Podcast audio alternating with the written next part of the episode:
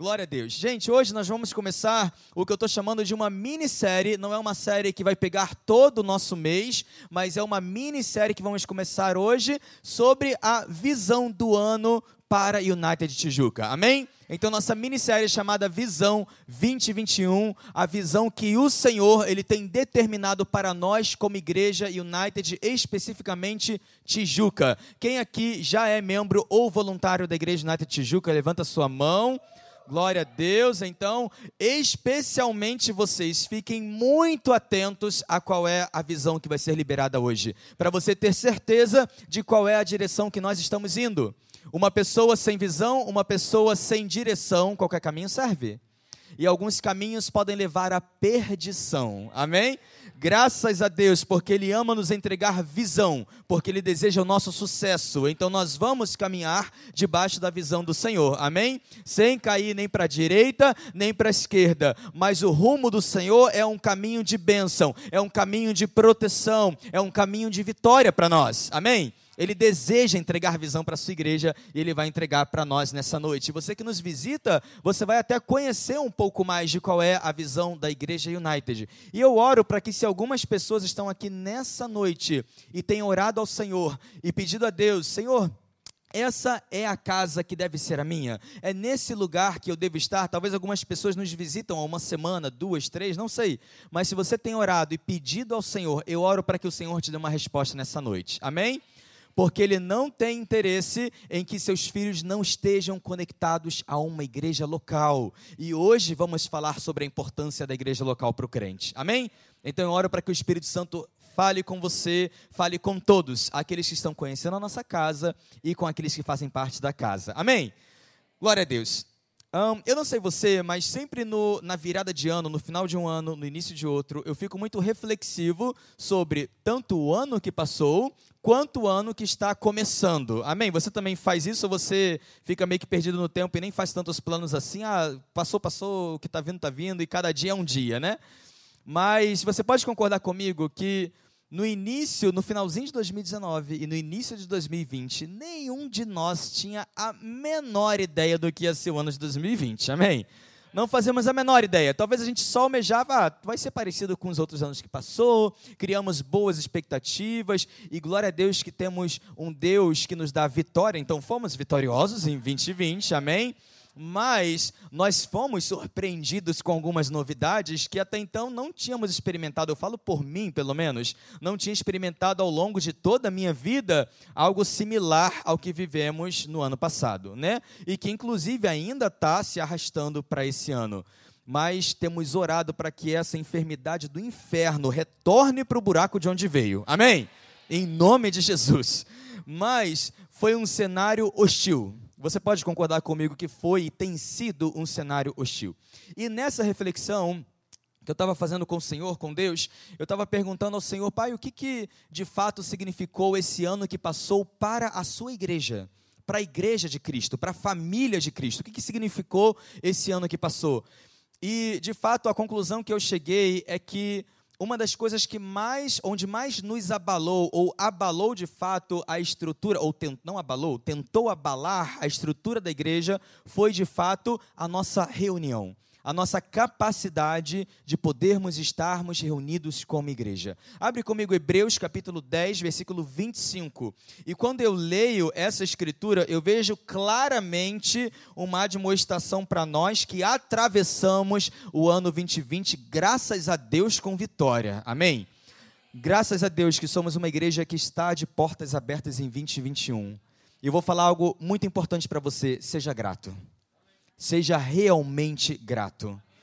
Porque tiveram igrejas que não conseguiram manter suas portas abertas. Tiveram ministros que não tiveram como continuar os seus ministérios. E é de partir o nosso coração como cristãos, que tiveram igrejas que não tiveram a estrutura para dar continuidade. Então seja grato pela sua casa, seja grato pela sua igreja, seja grato pelos seus apóstolos, que são ousados, que são corajosos, que são homem e mulher de fé, sejam gratos pelos seus líderes, sejam gratos pelos líderes fortes que essa casa tem, que permaneceu em oração, que permaneceu disponível servindo você, seja grato pelos seus pastores. Seja grato porque temos uma porta aberta e uma reunião acontecendo. Amém? Mas olha o que está escrito em Hebreus 10, 25: diz assim: Não abandonemos a tradição de nos reunirmos como igreja, segundo o procedimento de alguns, mas pelo contrário, motivemo-nos uns aos outros, tanto mais, tanto mais quanto vedes que o dia está se aproximando. E aqui o dia, o autor de Hebreus, ele está falando sobre a volta de Cristo. Olha que interessante a gente observar aqui, né, nós não sabemos quem é de fato o autor né, dessa carta destinada aos Hebreus, né, Existem algumas especulações, isso não vem ao caso, mas o autor ele está falando com a igreja primitiva, lá no início. São as primeiras cartas escritas às primeiras igrejas, amém? E aqui ao povoado, né, aqui aos hebreus. E essa carta já estava alertando a igreja, lá no início. Jesus Cristo morreu, ressuscitou, enviou o Espírito Santo, a igreja foi estabelecida, e ali eles já estavam sendo encorajados: olha, não deixem, não abandonem a reunião como igreja. Eu tenho certeza que o autor nem imaginava toda a trajetória que ainda viria de vir. E nós estamos tão no futuro, assim, mais de dois mil anos no futuro, né, na frente de uma pessoa que, pelo Espírito, escreveu: não abandonemos a tradição de nos reunirmos como igreja. E no coração desses apóstolos já estava queimando até né, que o dia se aproxima. Vamos nos motivar uns aos outros a estarmos reunidos ainda mais quando o dia se aproxima. Aqui o dia fala sobre a volta de Cristo que ainda não aconteceu. E a igreja já atravessou tantas eras, tantas sociedades, pandemia, guerra mundial, primeira, segunda, existem tantas questões sociais pelas quais a igreja já atravessou e graças a Deus ela permanece prevalecendo. Porque pela sua palavra ele já determinou isso. A igreja de Cristo é vitoriosa. Ela não será derrotada por nada, por pandemia, por primeira guerra, por segunda guerra. Se tiver uma terceira guerra, quarta guerra, nada vai aniquilar a igreja de Cristo. Nada, nada tem esse poder. Nada. O diabo não tem. Aquele que vem para matar, roubar e destruir não tem vitória sobre a igreja, porque ele não teve vitória sobre Cristo. E ele é o cabeça da igreja, que é o seu corpo. Amém? Então não existe vitória sobre a igreja. Não interessa o que está acontecendo dessas portas para fora, ela continua vitoriosa. Essa é a nossa esperança. Amém? Glória a Deus, eu me alegro com isso. Mas existe uma admoestação: não deixa de reunir-se como igreja. Essa é uma grande reflexão para nós. Sabe por quê? Porque nas situações adversas, temos que tomar cuidado para que a nossa boca não seja que diz: é melhor a gente não se reunir, é melhor não estarmos juntos, é melhor essa reunião não acontecer. É bom que essas palavras não estejam nas nossas bocas. Amém? Você está compreendendo o que eu quero dizer? Amém? Jamais deveríamos ser aqueles que defendem a reunião não acontecer, porque quem tem interesse nisso é o diabo, não o Senhor. Não, Senhor. Ele disse na sua palavra: não deixem de se reunir como igreja. E não existe nenhuma condicionante nesse versículo, a não ser que tenha uma pandemia, a não ser que uma guerra mundial aconteça, a não ser que isso, a não ser que aquilo. Não tem. Não tem. Ele diz: não deixem de se reunir como igreja até que Cristo volte. Só existe uma condição e um evento em que a igreja vai parar de se reunir: é quando ele nos buscar. Quando ele nos buscar, aí sim todas se reunirão. Vai ser tão glorioso. Mas nada deveria impedir a reunião dos santos. Amém? Então tome cuidado para você, como crente, não defender a não reunião dos santos. Amém? Glória a Deus. Devemos defender a reunião dos santos. Por quê? Eu vou falar um pouquinho para você sobre a importância da igreja local. A igreja local, ela é imprescindível para nós, imprescindível para o crente. E vou te explicar por quê. Quando o Senhor, ele nos salvou, primeiro, todo o plano de salvação de Deus através de Cristo Jesus nunca foi estabelecer apenas um reinado de pessoas onde Deus se coloca acima e ali está o meu povoado e eu vou só reinar sobre eles, eles serão meus servos eles vão me servir, eles são meus súditos, né? E talvez eu vou convidar alguns para o meu castelo, mas eu vou reinar sobre eles, né? Eu sou o bonzão, o Deus, e eles são meus servos, vão me servir o tempo todo, fazendo coisas para mim. Não, não, não. Deus, esse nunca foi o plano de Deus em estabelecer um reinado. De fato, a gente aprende mais sobre o reinado de Deus quando conhecemos a obra redentora completa de Cristo. Basicamente, o Senhor, quando resolveu, decidiu nos resgatar, ele concedeu a nós filiação. Filiação. Ele não formou para si apenas um reinado. Sim, ele é rei porque ele é senhor sobre as nossas vidas. E o preço que foi pago foi muito caro. Sobre o sangue de Cristo, de fato, caiu toda a nossa culpa. E o pastor Rafa acabou de ministrar tão lindamente isso aqui na nossa Santa Ceia. Em sermos lembrados da obra redentora de Cristo Jesus. O sangue derramado na cruz era para ser o seu e o meu. Nós éramos os culpados, nós éramos os filhos da ira. E sempre que eu reflito sobre a cruz, eu fico tão constrangido com isso. Porque era o meu corpo que era para estar tá, tá pendurado lá, nu, com uma coroa de espinho na cabeça, costas rasgadas e sangue derramado. O pecador era eu e você. Mas ele nos amou tanto que ele enviou Jesus. E ele tornou a ira que era nossa, ele tornou para o Filho Santo dele, puro. Olha, olha, tenta medir, tenta é, é, é, é, mensurar o amor de Deus. Quem aqui é pai e mãe? Quem aqui é pai e mãe? Agora, quem aqui é pai e mãe de bebê, de recém-nascido? Alguém aqui é pai e mãe de bebê ou de recém-nascido? Então, aqui, tem dois ali. Mas todo mundo que é pai e mãe já passou pela fase de, de ter um bebê recém-nascido. E o bebê recém-nascido, você pode concordar comigo que é a coisa mais fofa do universo.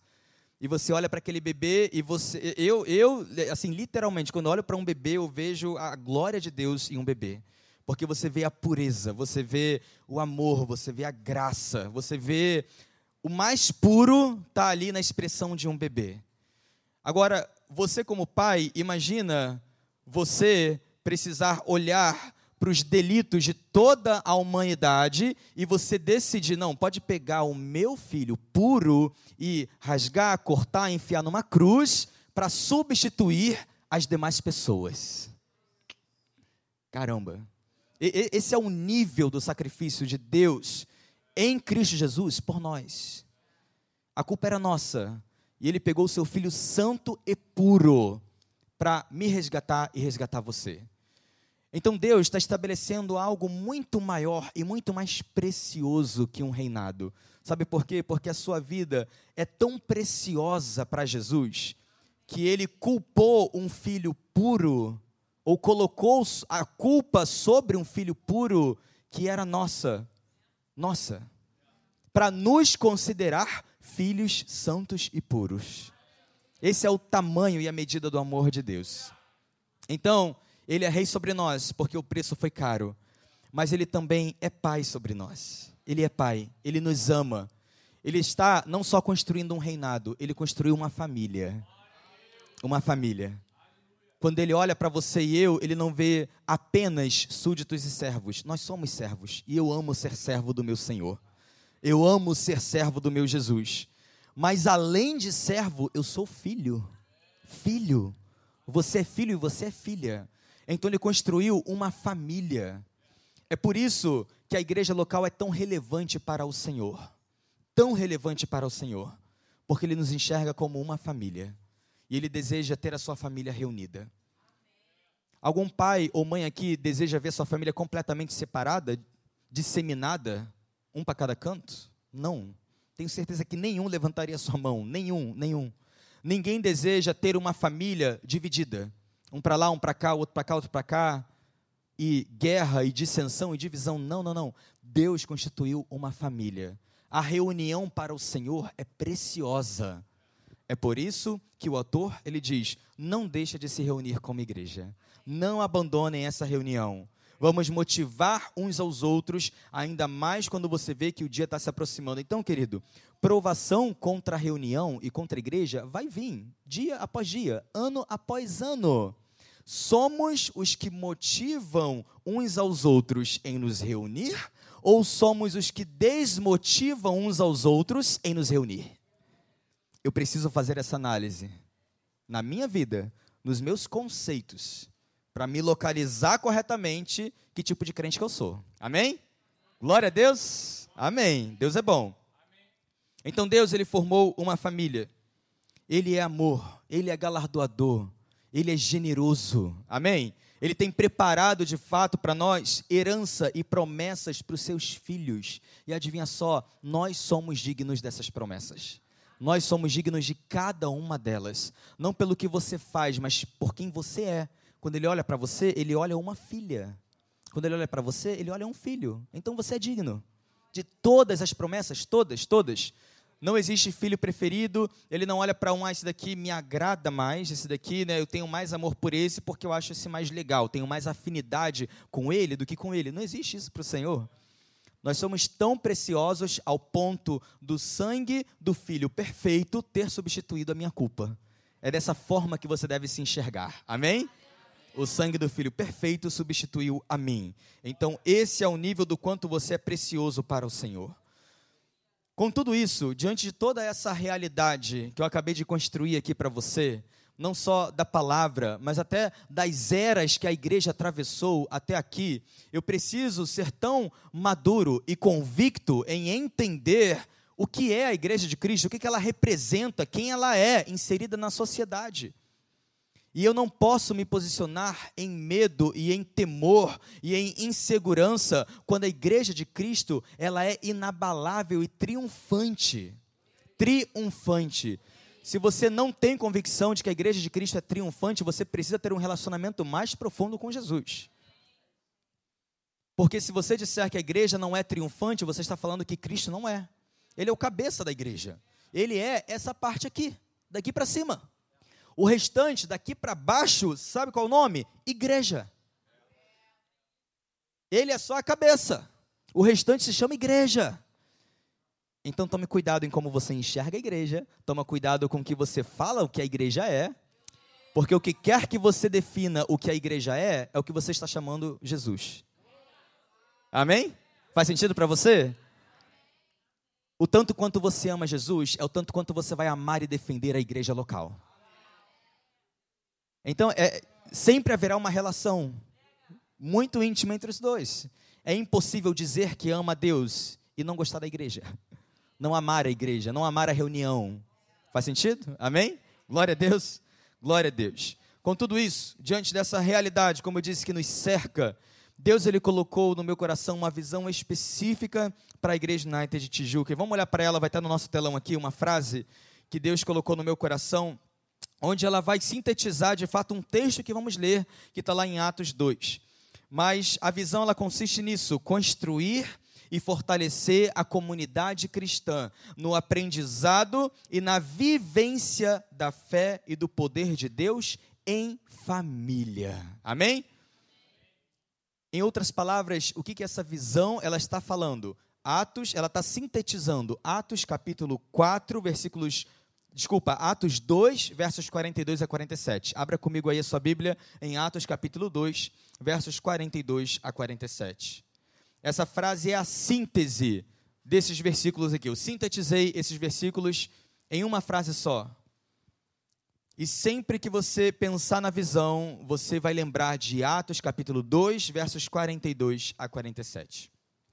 Eu não sei como está estruturada e organizada a versão da Bíblia que você tem. Mas na versão que eu tenho, os versículos estão separados em alguns grupinhos e tem uns títulos sobre esses grupos. Na minha versão, esse grupamento de versículos, do 42 ao 47, tem um títulozinho escrito assim: Como viviam os primeiros cristãos.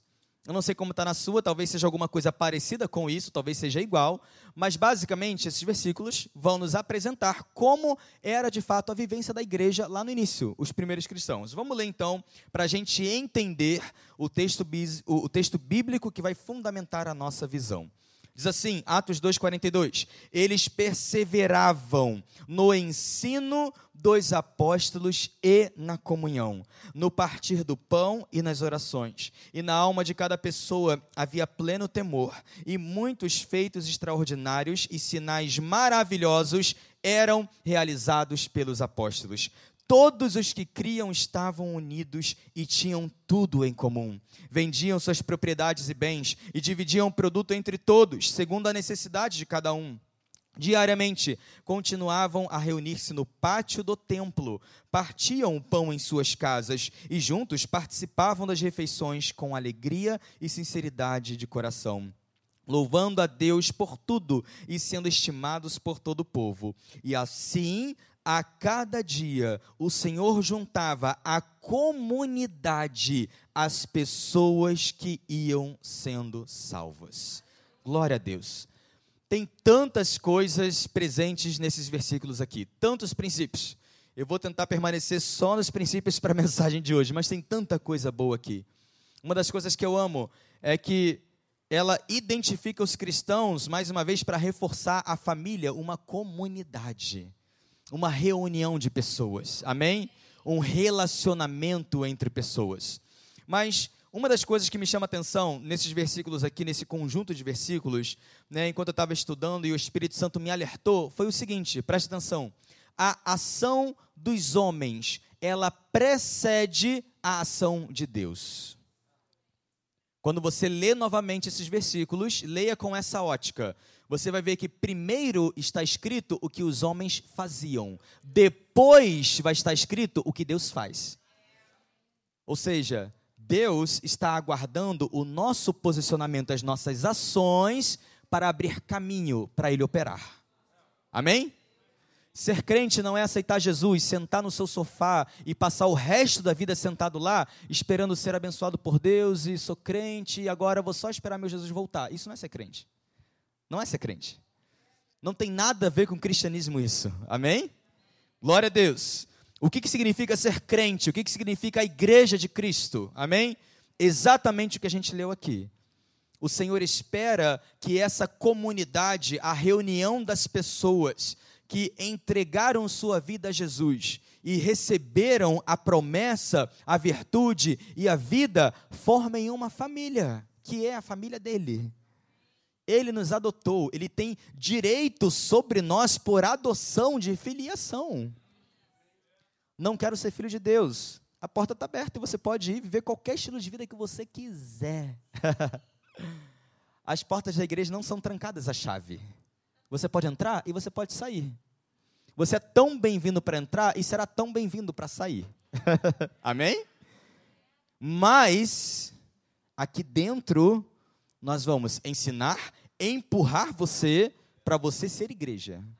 Nós não estamos aqui fingindo de ser igreja, brincando de ser igreja e construindo nada que não seja a igreja de Cristo.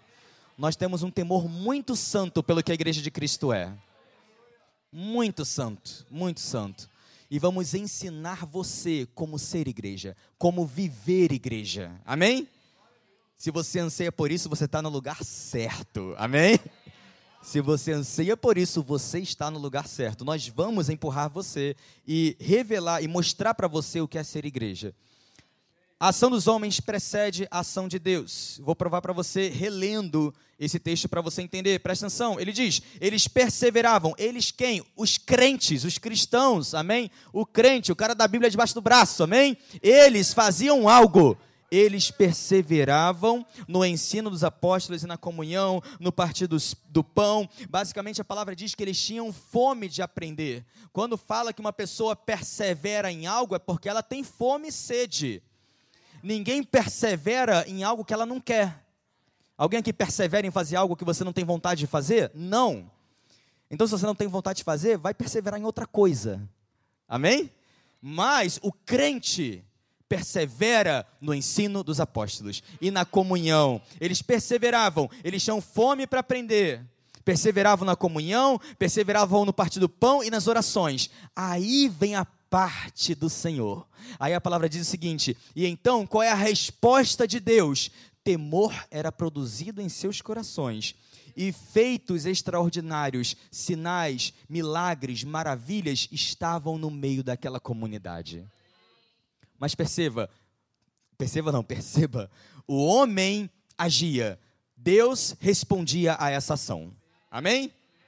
Vamos continuar. Depois ele fala outras coisas. Ele diz: todos os que criam estavam unidos, eles tinham tudo em comum, eles vendiam suas propriedades e bens. E esses bens, pela administração dos apóstolos, você vai ver isso em Atos capítulo 4 e 5, eram distribuídos para suprir a necessidade de todos. Amém?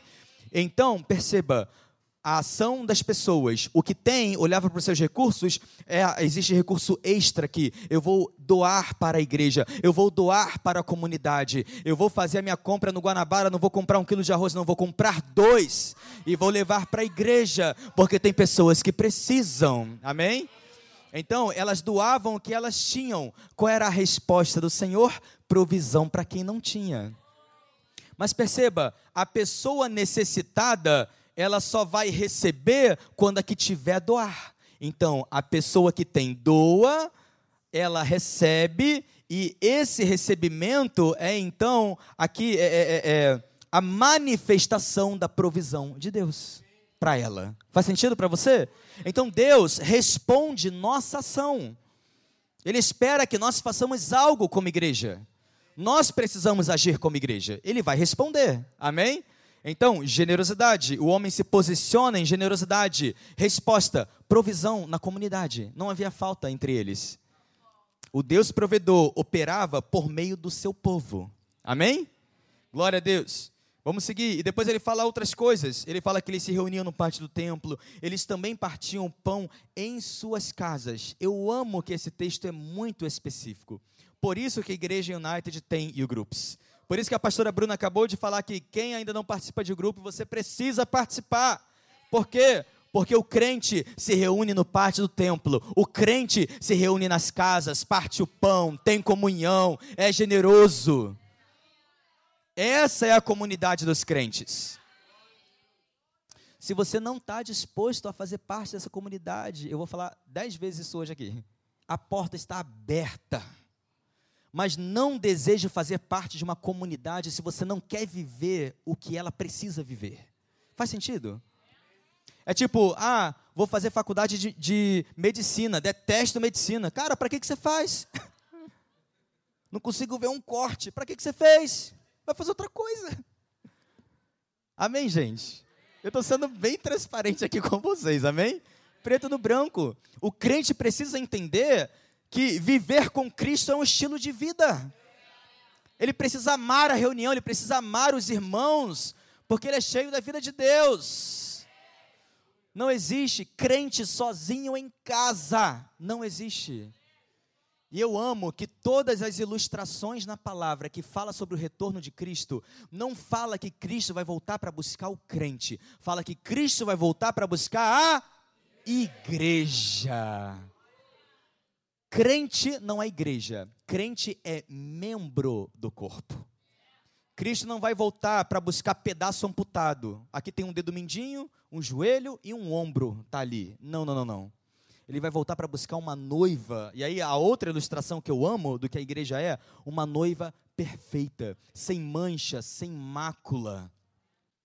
Quando Deus olha para essa reunião que está acontecendo aqui nesse exato momento, ele identifica a família.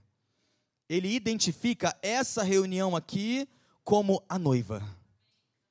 Essa é, a importância da igreja local. Ele não, ele não identifica você como noiva. Você não é noiva.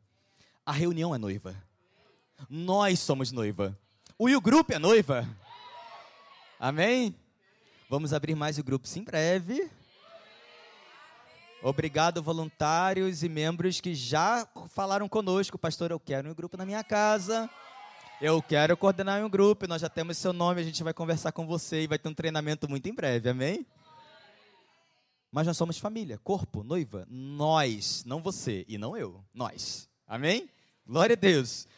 Então perceba, a ação precede a reação de Deus. E aí a palavra diz que eles se reuniam, eles se reuniam na igreja, se reuniam também nos lares, partiam pão. E a palavra diz o seguinte: eles participavam das refeições, eles tinham alegria e sinceridade de coração, eles louvavam a Deus por tudo. E olha só, eles eram estimados por todo o povo. Sabe o que isso significa? Basicamente, são as pessoas que não fazem parte da comunidade ainda olhar para essa comunidade e falar: "Caraca, eles são legais". É isso ser estimado pelo povo que não faz parte da comunidade. É os de fora olhar para os de dentro e falar: cara, tem algo diferente ali. Existe algo acontecendo ali. Existe um amor ali que aqui fora não tem. Existe uma esperança lá que aqui fora não tem. Existe resposta para a doença que aqui fora não, não, não tem. Eles têm uma esperança de vida após a morte, aqui fora ninguém explica, ninguém tem, ninguém tem nada. Nada. Mas essa comunidade tem. Na comunidade, aqui fora, tem um monte de gente passando fome, jogada na rua. Lá dentro, não, tem. Eles são generosos. Eles cuidam uns dos outros. Essa é a visão do Senhor para a igreja local. Se não somos ainda, vamos chegar lá. Mas essa é a visão. Eu estou te apresentando a visão. O que, que o Senhor deseja olhar para a sua família, para a comunidade do crente e identificar todos esses conceitos lá. Amém? Então perceba, o que, que eu concluo olhando para tudo isso? E aí, olha que interessante, por fim, nessa última parte, porque os crentes se dedicavam a essas coisas, versículo 47, eu amo isso. Olha o que vai dizer o versículo 47. Eles eram estimados por todo o povo. Aí vai dizer assim: olha, e assim o Senhor juntava à comunidade as pessoas que iam sendo salvas. Essa versão diz dia a dia, a cada dia, o Senhor vai acrescentar as pessoas que iam sendo salvas. Então, para para refletir aqui junto comigo. Se existem poucas salvações na nossa comunidade, existe algo de errado. Faz sentido? A culpa não é de Deus porque ele já fez tudo o que ele precisava fazer para o homem ser salvo. Ele já te amou, ele já me amou, ele amou o pecador, ele amou o ímpio, ele já entregou Jesus, ele já morreu, ele já ressuscitou. Então, no tempo do homem dessa terra, essas coisas já foram cumpridas, todas elas. Ele enviou o filho, ele morreu, ele ressuscitou, ele já está sentado à direita do Pai, no trono de governo e autoridade, ele já enviou o Espírito Santo e nós somos igreja. Então, o nosso presente natural está incluído já em Atos 2, 42 a 47. Nós não estamos numa era em que o Espírito Santo não pode viver dentro de nós. Não, não, não. Isso era antiga aliança. Nem estamos na era em que Jesus está personificado em uma pessoa com dois braços e duas pernas. Tampouco é essa era. Nem estamos na era em que ele ressuscitou, mas nos mandou aguardar o Espírito Santo. Essa era também já passou, está lá atrás. Nós estamos nessa era aqui, a era da igreja. Onde tudo o que precisava ser feito para o homem ser salvo e empoderado já foi feito. Não tem mais nada que a gente precisa esperar do Senhor como uma resposta de salvação da humanidade. Então, se não está com o Senhor, adivinha com quem está a bola? Com a gente, conosco. E eu preciso ser franco com você e comigo mesmo em assumir a responsabilidade. Então, olhando para tudo isso que a gente falou, que a conclusão que eu chego? Se estamos vendo poucas salvações em nossa casa, existe algo de errado conosco. Eu posso olhar para esse texto aqui e ler o contrário. O Senhor acrescenta a cada dia as pessoas que são, são sendo salvas, certo? Mas como resposta ao que as pessoas estavam fazendo. O que, que elas faziam? Elas eram estimadas por todo o povo. Igreja United de Tijuca é estimada por todo o povo? ela é reconhecida nesse bairro e estimada pelas pessoas lá fora ou não? E por que ela seria estimada? Ela vai ser estimada no momento em que aqui dentro for vivenciado o que não é vivido lá fora. Mas se elas entrarem por essas portas e encontrarem a mesma podridão que está lá fora, quem vai querer? Ninguém. Ninguém. Então, o crente é diferente do ímpio, tem que ser. Existe algo muito de errado quando o crente se parece com o ímpio. Tem algo muito de errado, muito de errado. Totalmente errado, nada a ver. Não pode existir isso. Não existe relação de luz com trevas. Quando eu aceito Jesus, minha vida é transformada. Minha perspectiva egocêntrica, egoísta, eu mesmo, tem que mudar, precisa mudar. Tudo a respeito da comunidade dos santos, de Deus, tem a ver em servir e amar o próximo. Porque o nosso Jesus foi essa pessoa. Ele nos ensinou a ser essa pessoa, servir e amar o próximo. Essa é a qualidade, a natureza de quem Jesus é. Ele é o nosso Salvador, ele é a nossa referência. Amém? Glória a Deus. Então, existe algo de errado. Se somos uma comunidade sem manifestação de milagres, sinais e maravilhas, tem algo de errado. Tem algo de errado. Essa é uma reunião de santos empoderados pelo Espírito de Deus. Tem algo de errado se não existe manifestação do poder de Deus nas nossas reuniões. Essa reunião aqui não é para assistir um filme comendo pipoca, tipo um cinema. Não. Tampouco é uma palestra motivacional para eu falar coisas que vão agradar a sua alma. Não, não, não. Eu não sou coach, eu sou pastor. Amém? Eu não estou aqui para dar caminhos legais da vida humana para você. Eu estou aqui para apresentar para você uma mensagem de vida e esperança. E revelar para você quem Cristo é, e com essa revelação, eu e você buscarmos sermos parecidos com Ele. Amém? Glória a Deus. Então, se não estamos experimentando essas coisas, tem algo de errado. Nós precisamos nos analisar como igreja. Não existe mais nada faltando na esfera espiritual para vivermos o que a gente acabou de ler aqui em Atos 2, 42 até 47. Amém? Então temos que ser humildes em reconhecer que aspectos eu preciso melhorar e contribuir na minha família para que a família melhore ao ponto do Senhor olhar para nós e identificar essa igreja. Será que quando o Senhor olha para a igreja United, ele pode afirmar sobre a Igreja United de Tijuca que eles perseveram no ensino dos apóstolos e na comunhão, no partir do pão e nas orações. Ele fala que o crente United, que na alma do crente da United havia pleno temor, que muitos feitos extraordinários são feitos pelas mãos dos apóstolos, pela, é, é que todos estavam, todos criam estavam reunidos. Deus fala, será que Deus falaria sobre isso sobre nós quando ele olha para nós? Deus afirma que estamos reunidos no pátio do templo e nas casas. Ele falaria? Amém? Então eu preciso refletir. Eu preciso refletir onde eu entro e como eu, como indivíduo, posso contribuir para que essa comunidade ou essa família seja essa família que o Senhor reconhece como a sua. Faz sentido? Amém? Cada um de nós tem uma responsabilidade como cristão. Cada um de nós tem uma responsabilidade como cristão. Amém? E é uma responsabilidade muito grande. Ou você contribui com a família, ou você mancha a família. Essa é a responsabilidade do crente. Eu não posso só apresentar a parte linda do evangelho da salvação, ela vem com um preço.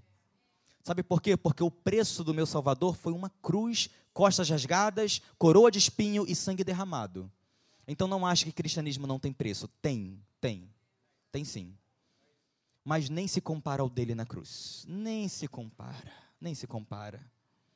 Ai, que saco ir, ir para o grupo uma vez por semana. Não, não, não, não.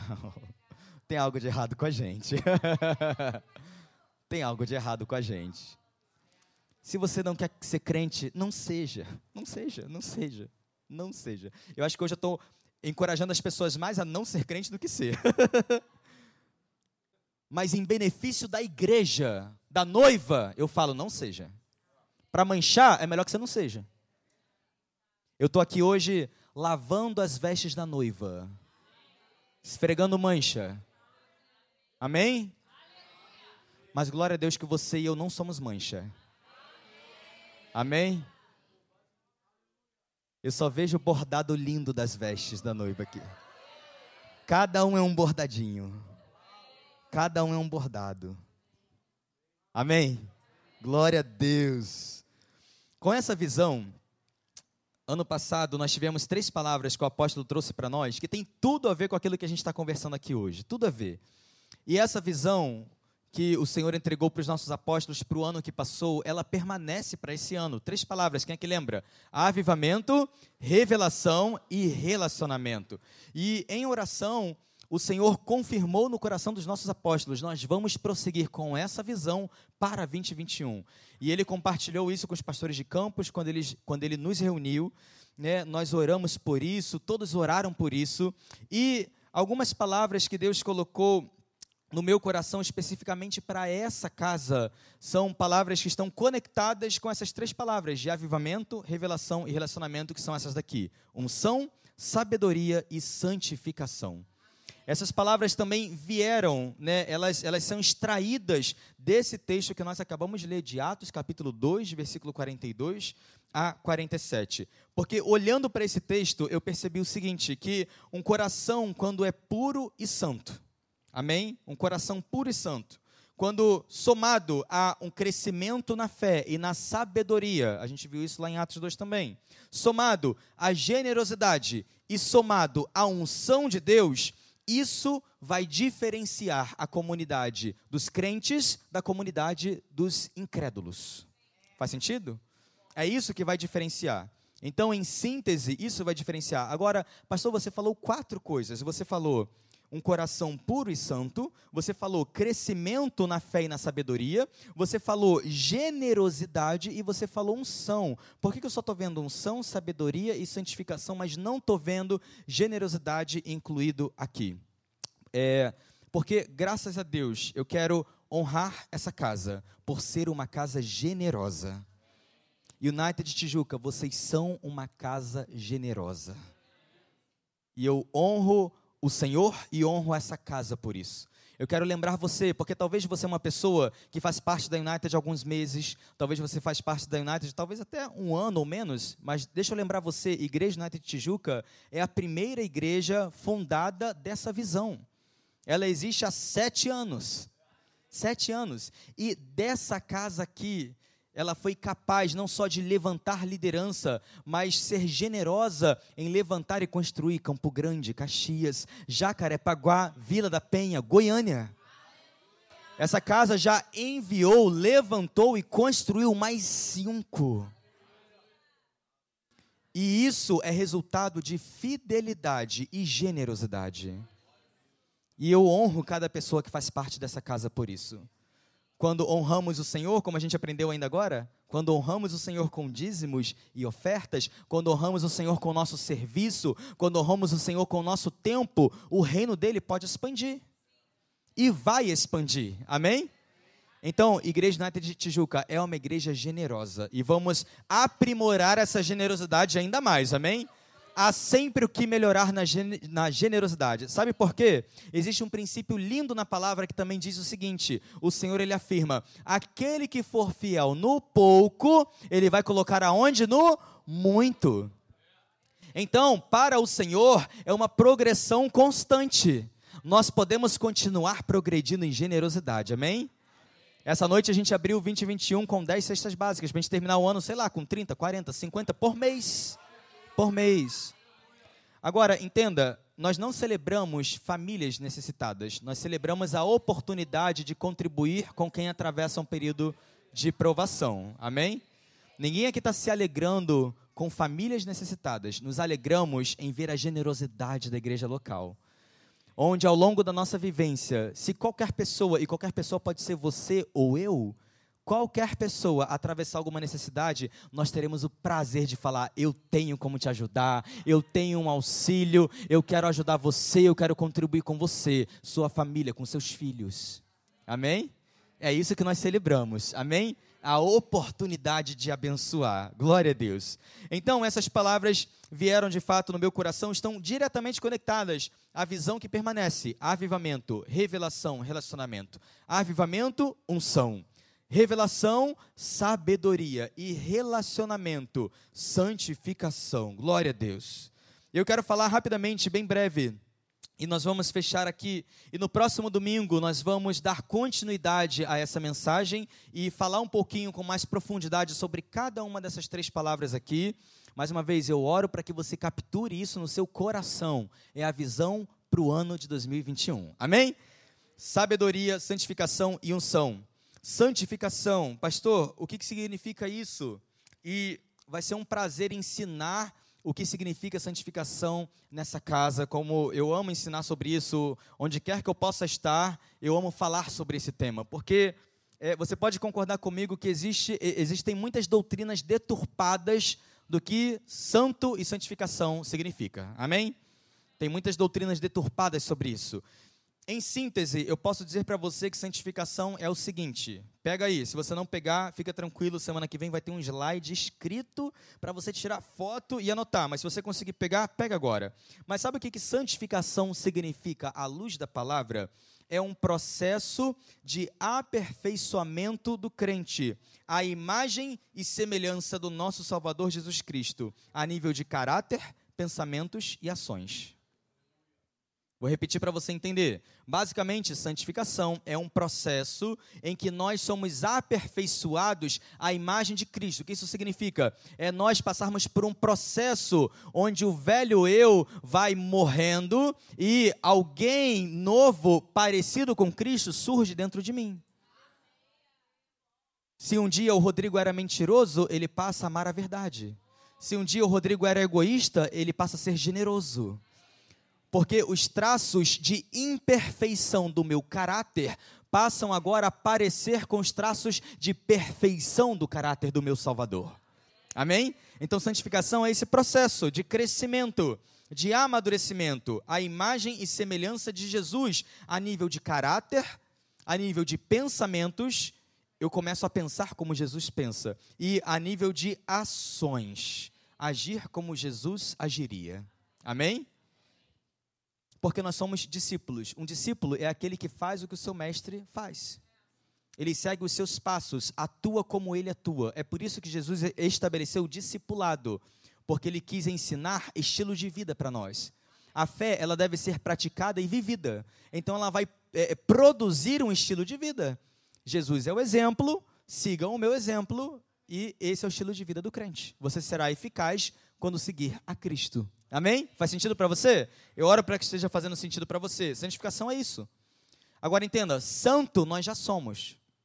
Pastor, sou santo? Sim. Se você aceitou Jesus, Deus, teu Pai, ele já enxerga você como santo. Isso está na palavra. A palavra diz que nós somos feitos justiça de Deus em Cristo Jesus. Deus jamais chamaria você de justiça e apontar você como um pecador. Não. Se você é justiça, é porque alguém substituiu você no juízo, amém? E agora, através de uma lente, de um sangue, de um advogado, você é visto como santo e puro aos olhos do Senhor. Sabe qual é a prova de que você é santo aos olhos de Deus? Você pode estar na presença dEle. Se você não fosse, você não poderia, você morreria na presença dEle.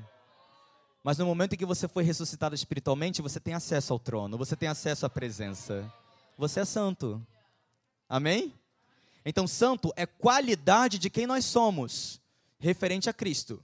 É quem você se tornou. A santificação, agora o que eu sou, é um processo, agora eu tenho acesso a um lugar. Eu entrei nesse lugar, existem imperfeições em mim, mas a graça do Senhor e por Ele me enxergar e me filtrar como santo, eu posso acessar e nesse lugar eu vou passar por um processo onde o meu velho eu vai cada vez ser transformado para me parecer cada vez mais com Cristo. Amém? Por isso que pecado não tem nada a ver com crente. Nada a ver. Deus resolveu o problema do pecado na cruz. Pecado não é mais uma corrente na sua vida e na minha. Não é mais uma prisão. Amém? Você foi livre disso em Cristo Jesus. Ou você pode ser livre disso em Cristo Jesus. Talvez nem todos aqui que estão aqui hoje receberam Jesus já como seu Senhor e Salvador.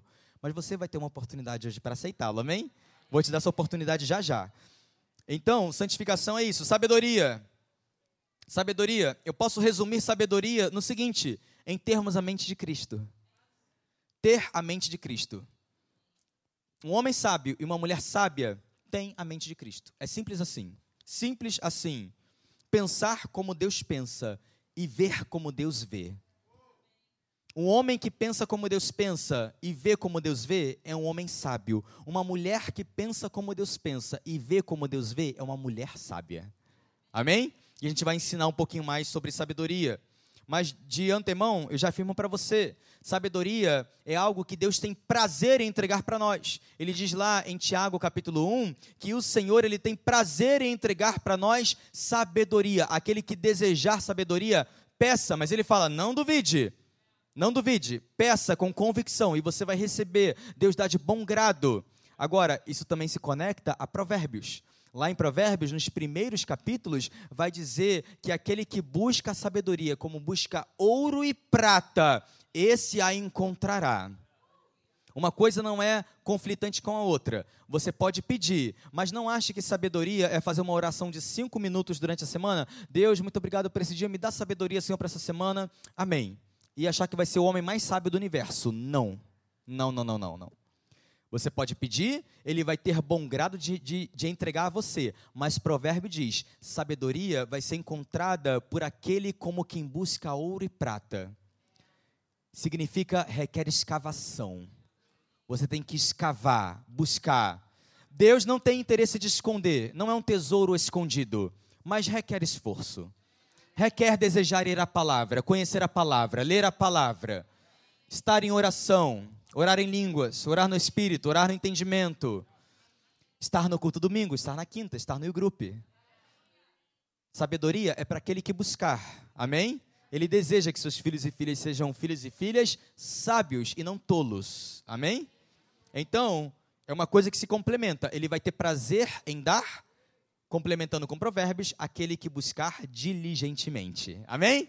Glória a Deus. A gente vai aprender mais sobre sabedoria na próxima semana e ao longo desse ano. E por fim, louvor pode vir aqui à frente. Unção. Unção. Glória a Deus. Avivamento. Certamente aponta para unção. João capítulo 14 e Atos capítulo 1. João capítulo 14, Atos capítulo 1. Guarda desde já esses dois textos. João capítulo 14, Jesus, ele promete o Espírito Santo. Atos capítulo 1, a promessa se cumpre. Atos 1 e 2, a promessa se cumpre. Lá em João 14, você vai ver o, é, Jesus conversando com seus discípulos e apresentando para eles o Espírito Santo. Ele fala: Olha, eu preciso morrer, eu preciso ir.